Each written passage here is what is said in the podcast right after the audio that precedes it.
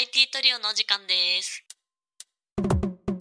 はい、今週もこんにちは。こんにちちは。は。はい、今回の IT トゥールの日常は未経験、未経験フリーランスエンジニア問題を取り上げようと思います。よろしくお願いします。お願いします。よろしくお願いします。美経験ね。美経未験。経験、微妙な未経験初めて聞いた僕も初めて聞きました。確かに、あんまり聞かないね、美経験って。でこれなんですけど、えーっと、2023年12月10日に、なんかレンタル EM をやっていらっしゃる、久松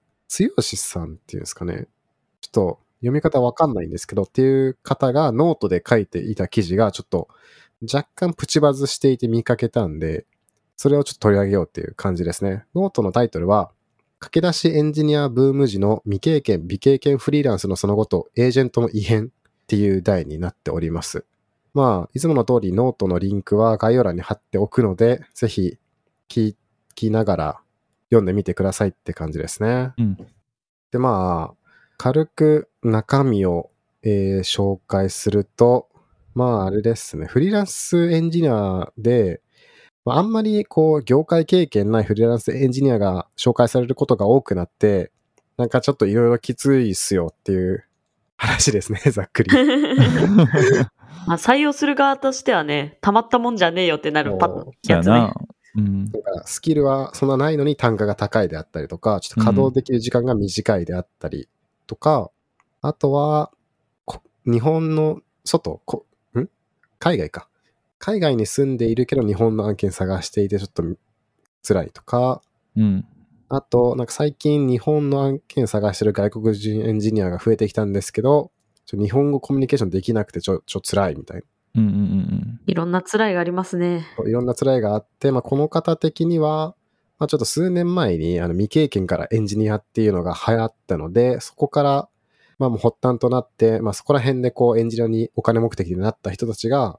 まあ、あの、技術よりもお金を求めて行動した結果、まあ、そういう若干辛い状況に起き始めているんじゃないですかっていうことを言っているようなうん記事でございました。うん。うんうんうんうんうんで、まあ、これ、まあ僕は正直その面接する側として、このフリーランスのエンジニアの人を、あの、見てたわけではないんですけど、まあ肌感なんかこういう状状況が起きてるなっていうのは、すごい納得できちゃうというか、うんうんうんうん。って感じがしていて、まあ今まで自分が一緒に働いたフリーランスエンジニアとかのスキルとかを見てみても、なんかちょっとなんか、うーん、なんていうんですかね、もうちょっとできてほしいんだけどな、みたいな。うんうんうん。うんうんうんうん、でもなんか、指摘してもなんかあんまりちょっと想定通りの答えというか、やり取りできないなぁ、みたいな。っていうのがなんか、だけちょっとあるなぁと思っていったところでこの記事が流れてきたんで、ちょっと結構共感してしまったって感じですね。なるほどね。私も、まあ実際に確かに似たような経験を、思感情を抱いたことがありますね。ああ、本当ですうん。か。単価を聞いたときに、はあ、この人たちこんだけ払ってるんだ、みたいな経験が。ああ、そういう経験か。なるほどね。うんうんうん。そうなんだよね。結構さ、自分も、その、今は結構マネジメントやったりするからさ、うん。あの、なんていうのかな、雇う側としてというか、こう、フリーランスを依頼す、お願いする側として、あの、見たりすることは結構あるんだけど、その場に実際にこう、面談するとかってあるんだけど、フリーランスの人たちと。うん。で、やっぱりそこだとね、うーん、職務経歴上は結構ちゃんとやってるなと思うし、技術的な話とかしても、まあ、ある程度やっぱりこう、しっかり答えれはするから、意外と大丈夫なんじゃないかなって思って、あの、対応してみるんだけど、うんで、やっぱりそこでなんかうまくパフォーマンス発揮してくれないみたいなことは結構あって、で、うんそれってね、なんか、まあ、働き方の違いも一個あるかなとは思ってはいるの。働き方。でその一個の例で言うと、まあ、例えば、うちの会社だと、一周って、基本的には、まあ、こういうことやりたいっていう、やりたい要望とかしか多分書いてなくて、うんうんでその要望を、えっ、と、えー基本的には他の職の人たちとこう、すり合わせて、まあ、ココーディングに落とさないといけないんだけど、でそれを、じゃあ、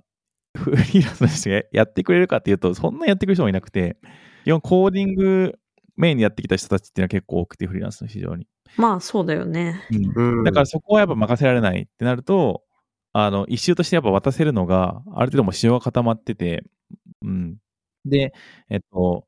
なんかこういうふうに作ってくださいっていう、まあ、やらないといけないんだけど、で、そこの部分の、まあ、まず、仕様の部分のやっぱ人材が、そもそもね、うちの会社にもそんな少ないから、そこ足りてないのに、そこにこう、結構人が入らないといけなくて、まあ、そもそもそこの工数しんどいのに、さらにこう、フリーランスの人も増えてよ余計にしんどくなってみたいな感じで、その人がパンクしたみたこともあるし、うんうん。で、その上で、えっと、じゃあ仕様すり合わせてやったとしても、じゃあそのおりおろした仕様っていうのを、その総理に作ってくれるかっていうと、結構やっぱイメージしたことっていうのが結構多くて、で、そこでやっぱりこう、またコミュニケーションコストが発生してみたいな感じで、結構そうなんね、コミュニケーションコストが結構大きなフリーランスエンジニアは結構多かったなとは思ってるって感じうん僕の中でスキルっていうのも、まあ、コーディングスキルも結構大きかった部分もあるけど、それ以上にコミュニケーションスキルがちょっと難しかったっていうエンジニアが、まあ。結構多かった。でもそれは多分、うちの会社の、まあ、コミュニケーションののなんかこう特徴の部分でついてきてないみたいな、そういう文化的な違いも要因としては結構大きいかなとは思ってるって感じ。うん、まあ文化もあるだろうね。期待している働き方が、そういう要件とかがちゃんと明確であるものに対してアウトプットを出すっていう働き方を理想としている場合、うん、その範囲外のものを求められているっていう感じてしまうフリーランスエンジニアもいそうだなって思ったりはしたけど、確かにコミュニケーションであったりとか、ドメインの知識とかには、それは、あの、確実に正社員と、あの、正社員に比べて劣ることは、まあ、どんな技術があっても起きるかなとは思ってて、うん。ただ一方でうん。ガチで技術が求めてるものと、とか、職務経歴書とギャップがあることも起きているよねっていうのはある。うーん、そうね。うん。そうそうそう。それもある、確かに。うん。どちらかというと、そっちをノートは課題視してんのかなってイメージがあって。ああ、なんか、それこそ、そのスクールとかが増えていって、未経験からとか、いわ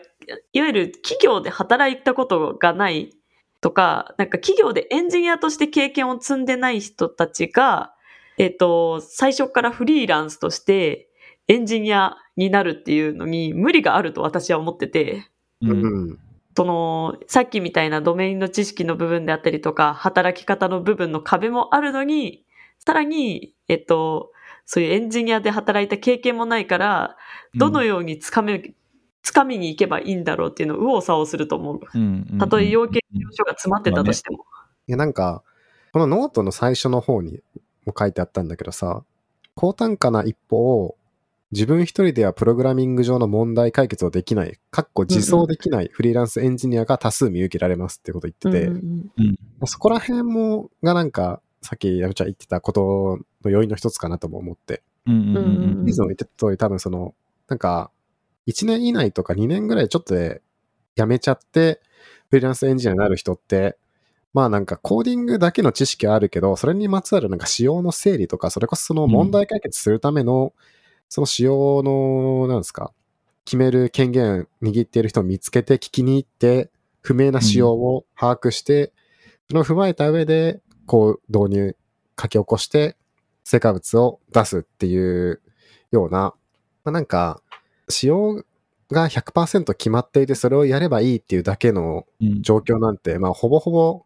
リアルな会社ではないのかなと思っていて、うんそう思う。ないことはないと思うんですけど、うんそれを考えると、なんか、企業が求めているフリーランスエンジニアってそもそもそういったまあ多少の仕様のん揺れとか漏れはありつつも、そこら辺を含めて、ちゃんと問題解決してくれるフリーランスエンジニアっていうのが求められているんだけれども、なるほどね、うん。そういう意味合いか。昨今の、その、昨今というかまあ数年前の未経験からエンジニアが流行ったおかげというかせいで、まあそもそもその経験が少ない未経験、微経験が増えたのと、かつ、うん。ノートの最後の方でも言っていたんですけど、そのフリーランスエージェント、フリーランスを紹介する会社側って別に今の日本だと免許とかもいらないから手軽に始められちゃうっていうことから、フリーランスエージェント自体の質も落ちてますよっていうことも言ってて、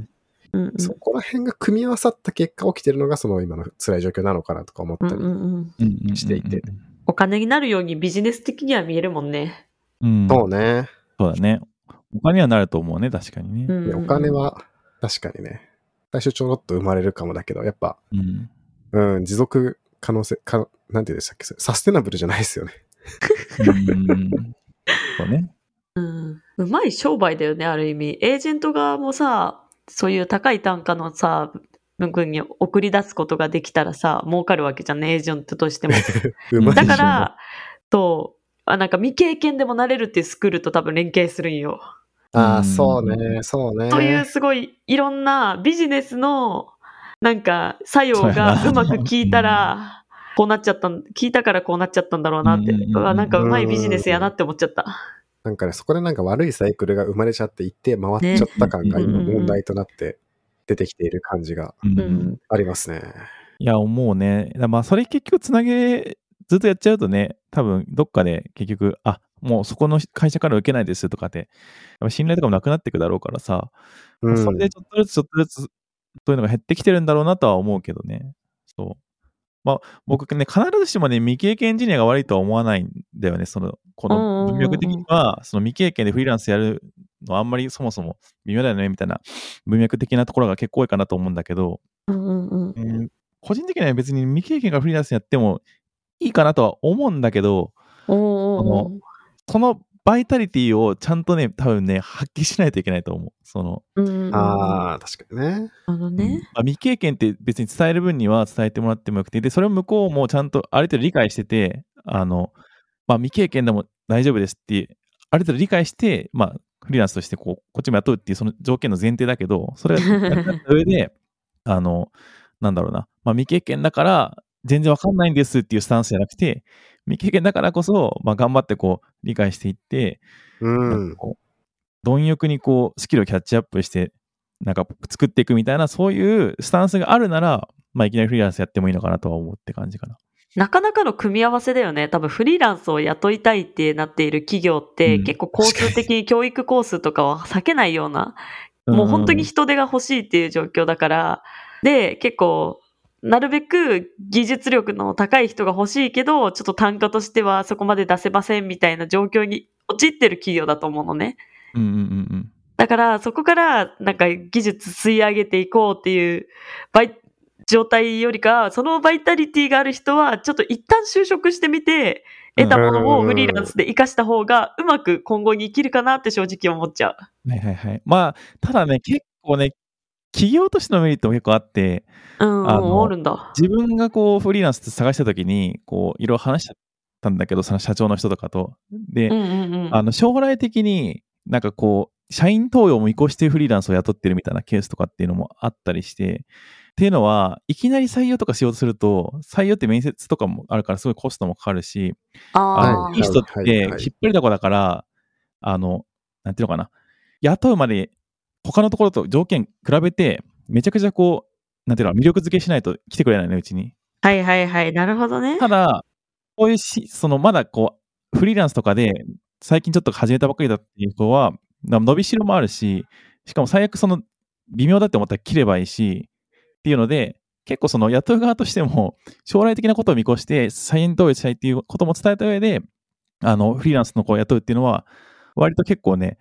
あの、ローリスクで意外といけたりするみたいなのはこういうのもああるんだ。るっていう。そう。確かに、なるほどね確かにうん確かに。そしたら教育価値があるかもね。そうそうそう。お互いなんか認め合ってる感じがあるから、それはそれで成り立っているんじゃないかなとは思ったりはする。ウィンウィンなんじゃないかなって。そうそうそう。まあ、確かに。まあ、ただなんか、採用する会社側とされるフリーランスエンジニア未経験の立場で言ったら OK かもだけど、現場で実際に関わるエンジニア目線で言ったらなんかそれも 確かに、それはそう。若干なーとかいうのをちょっと僕思っちゃって、間違えっていうのも、間違いね、間違いまあ、な。んか、ダメだったらフリーランス契約終了しますとはいえ、その間、多分、プルリクとか変更の差分をレビューするのは現場のエンジニアなわけで、間違いね飛んでくるプルリクのなんかさ、質が結構悪くてさ、うん。結構、プルリク100行飛んできたら50行ぐらいちょっと指摘しないとみたいな。で、やりとりあるな3、4、5往復ぐらいしないとマージできませんみたいな人がポンポコ入っては出ていくだったら、それもそれで、なかなかきつくねっていう。それはそう。まあ、企業戦略よりうん次第だよね、どっちにしろそう。だね。対応は楽かもしれないけどね。それだったらなんか、ちょっと面接とかでコストかけてもいいんで、うん未経験の人をその段階で絞り込んで、うん。まあ、あの、最初は、あの、未経験で、あんまり知識ないかもしれないけど、まあ、レビューを、とか、実際のプロリクとか実務を通しながら教育していきますみたいな方が、ちょっと現場のエンジニア目線で言うと、ちょっとやりやすいかなっていう。ああ、ああ、確かにね。印象うん。確かに確かに。採用戦略だよね。そうだね。多分フリーランスエンジニアで、なんかこのスライブラリ触ったことないけど、これから頑張りますみたいな人のプロジェクト飛んできたら、うん。なんでこんなレビュー俺がせないかんねんとか思う人 結構いると思うんだよな。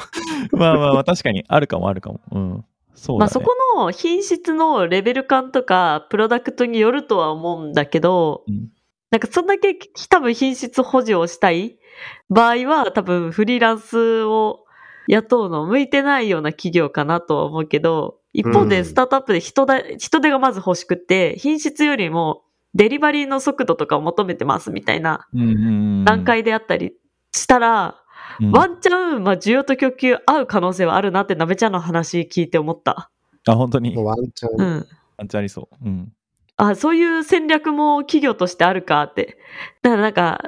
仮け、仮雇用みたいな状態をフリーランスという名で採用して、そこから、えっと、一つの雇用として生み出して、その人たちがリードしていく未来っていうのも、うんスタートアップで人手が足りてない状況だったら、うんありだなって。あ、そうなんだよ。そうな。くはない。まあでも、なんかでも、それを見ればなんか未経験と未経験をそれ目的でやるのはなんか、トラブル結構起きやすそうな気がして、なんか、成功法ではない気もするかも。なんか実力すでにあって、うんうんうん経験者がフリーランスエンジニアやってて、そういう人を、もしよかったら正社になってくれませんかも含めた上でフリーランス最初契約するは、なんか多分、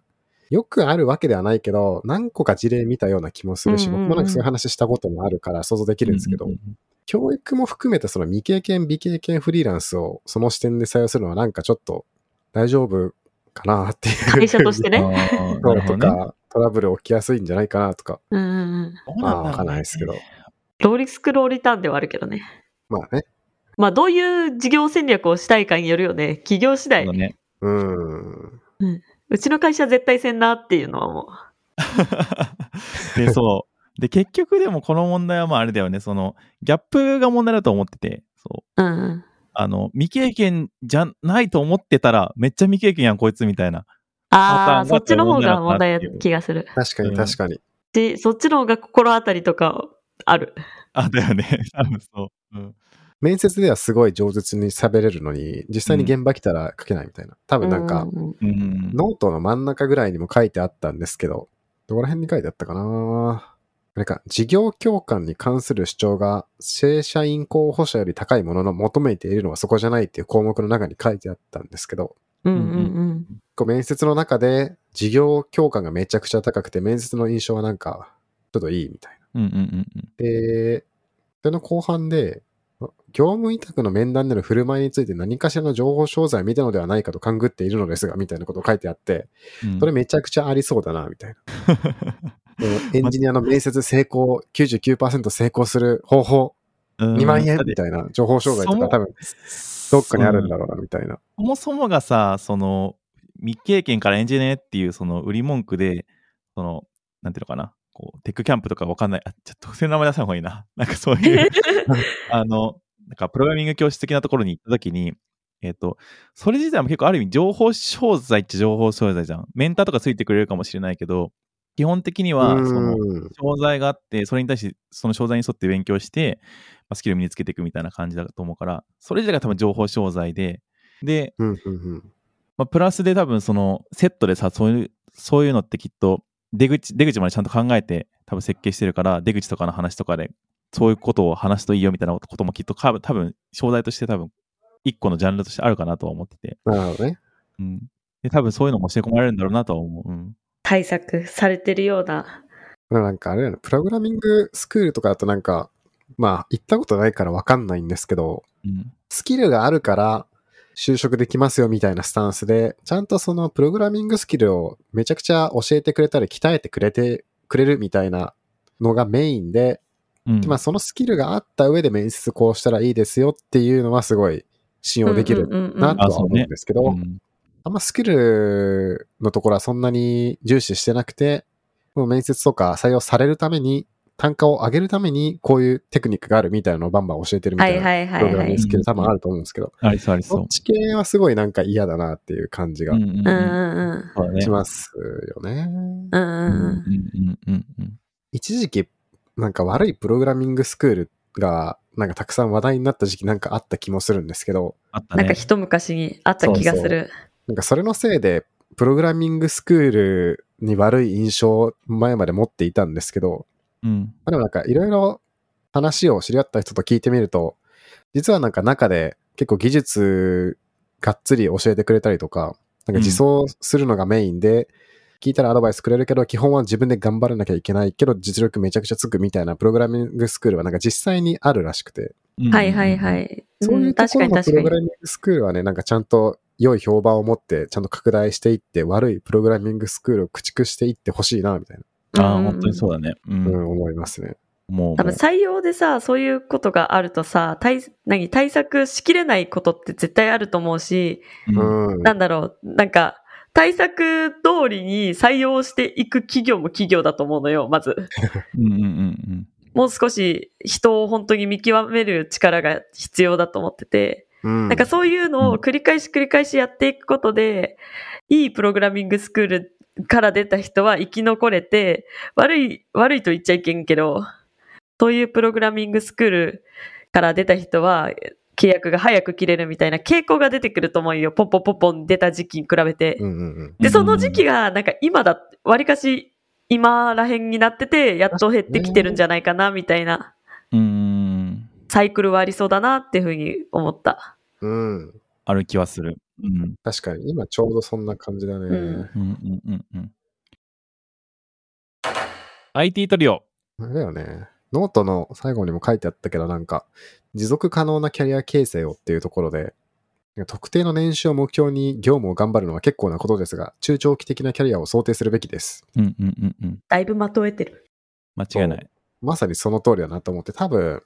1年というか未経験からエンジニアで年収目標にやっちゃった人は目先の単価何百、何百万になっちゃうか、何十万円とか、うん。来年には年収1000万円とかそういうので釣られてきて、やってきた人がなんか本当お金目的で単価を上げるとか、稼働日数減らすとかで、すごい短期的な年収を目標に頑張っちゃう。人が多分いた結果、今その辛い状況が起きてきているのかなと思うんですけど、やっぱりそれはやっぱ長続きしないなみたいなのは、まあ。やってみたらわかると思うし、エンジニアとして実際に働いている人からしたら当然ですねっていう話だと思うから、まあ、やっぱね、なんか長い目で見て、5年とか10年とかで見て、ちゃんと安定してお金を稼ぐための取り組みというか、キャリア戦略とかキャリア形成をちゃんとうん考えていかないと、まあ多分なんかお金目的で入ってきた人個人も辛いだろうし、うん業界全体としてもいろんなミスマッチが起きて辛いぜっていうことになっていると思うんで、うん。なんかね、いいキャリア戦略を描いてほしいですな そうね。だね。いや、この話結構面白いね。その採用する側の企業の立場と、そのスクール運営の立場、目的、そのスクールに入る人の目的、思い、うん。で、エージェントの思いとかなんかいろんな人間が、いろんな関係性成り立って、そうね。生まれてるから。ね、結構おもろいなって思ってて。うんうんうんうん。そのスクールをどういう意図で入ってきたかとか、どういう思いでエンジニアをやりたいと思っているかによって、そのキャリアの歩み方とかも全然違うだろうし、ううんん。なんかすごい関心を持ちました。お問題に。確かになんか社会問題感、ちょっとした社会問題みたいなところあるよね。なんか、ね。う、ああ、どれか一つが明確に悪いっていうわけでもなくて、うそうだね。多分この問題だけ取ってもその関係してくるなんていうんですか、要因がたくさんあって、うんうん。エンジニアになりたい個人、プログラミングスクール自身、うん。採用したい会社側、で、フリーランスエージェントみたいな感じで、まあ4個。で、まああとは現場のエンジニアとかそういうので、まあここ6個ぐらい要素があって、うんうん。それくらいから絡まってくると、やっぱなんでこういう状況になったのかみたいなのって、一つを改善すれば、それで短期的に全て解決みたいなのにならない問題かなとそう。ね。そうだね。うん。まあなんか、世の中の社会問題は多分もっと関わってくる要素が多くて、もっと複雑だからもっと時間がかかって、もっと議論が起こって、もっと衝突が生まれだとは思うんですけど、うんうんうんうん。まあなんかそういうのを考える第一歩として、駆け出しエンジニアブームの未経験、未経験フリーランスエンジニア問題はいいのかしらとか、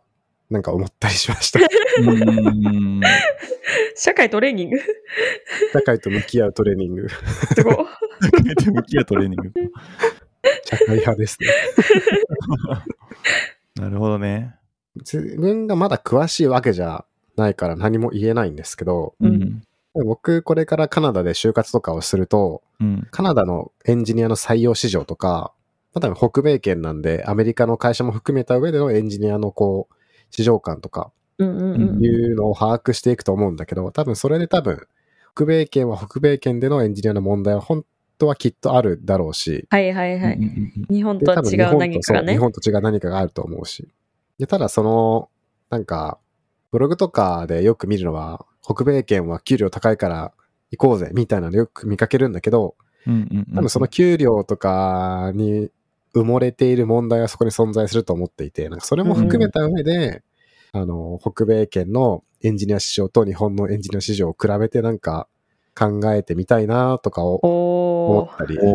したりしている今日この頃。ーおー日本社会を抜け出して、海外と日本を含めて社会問題に向き合っていくんですね。あそう、そうですあ。ね。はいね。それ面白そうだね。それちょっと議論とかもできたらね、うん。また面白いと思うし、確かに確かに。でかいですね。まあ多分半年か1年後ぐらいにそういう話ができたらなと思います。おーおー楽しみにしてます。楽しみにしてます。はいはい、ということで、えー、未経験、未経験フリーランスエンジニア問題について話した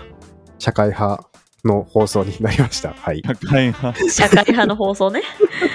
ょっと珍新しいね。しい回だったかもね。そう、新しい回だったかもしれないです。はい。まあ、という感じでいろいろなことについて話す ID トリオの日常なんですけど、えー Spotify、Apple Podcast、Google Podcast などなどでフォローできますので、ぜひぜひフォローしていない方はフォローよろしくお願いします。はい、スクールの経験とか、あの、私たち経験したことないので、何か面白い話があるよとかあれば、お便りとかで募集してるので、どんな内容でも構いません。ぜひご応募ください。X もフォロワー募集してますし、ハッシュタグ IT トリオでつぶやいてくれるとめちゃくちゃ嬉しいです。よろしくお願いします。はい。ということで、今回の放送はこれにて終了でございます。ありがとうございました。ありがとうございまありがした。とうございました。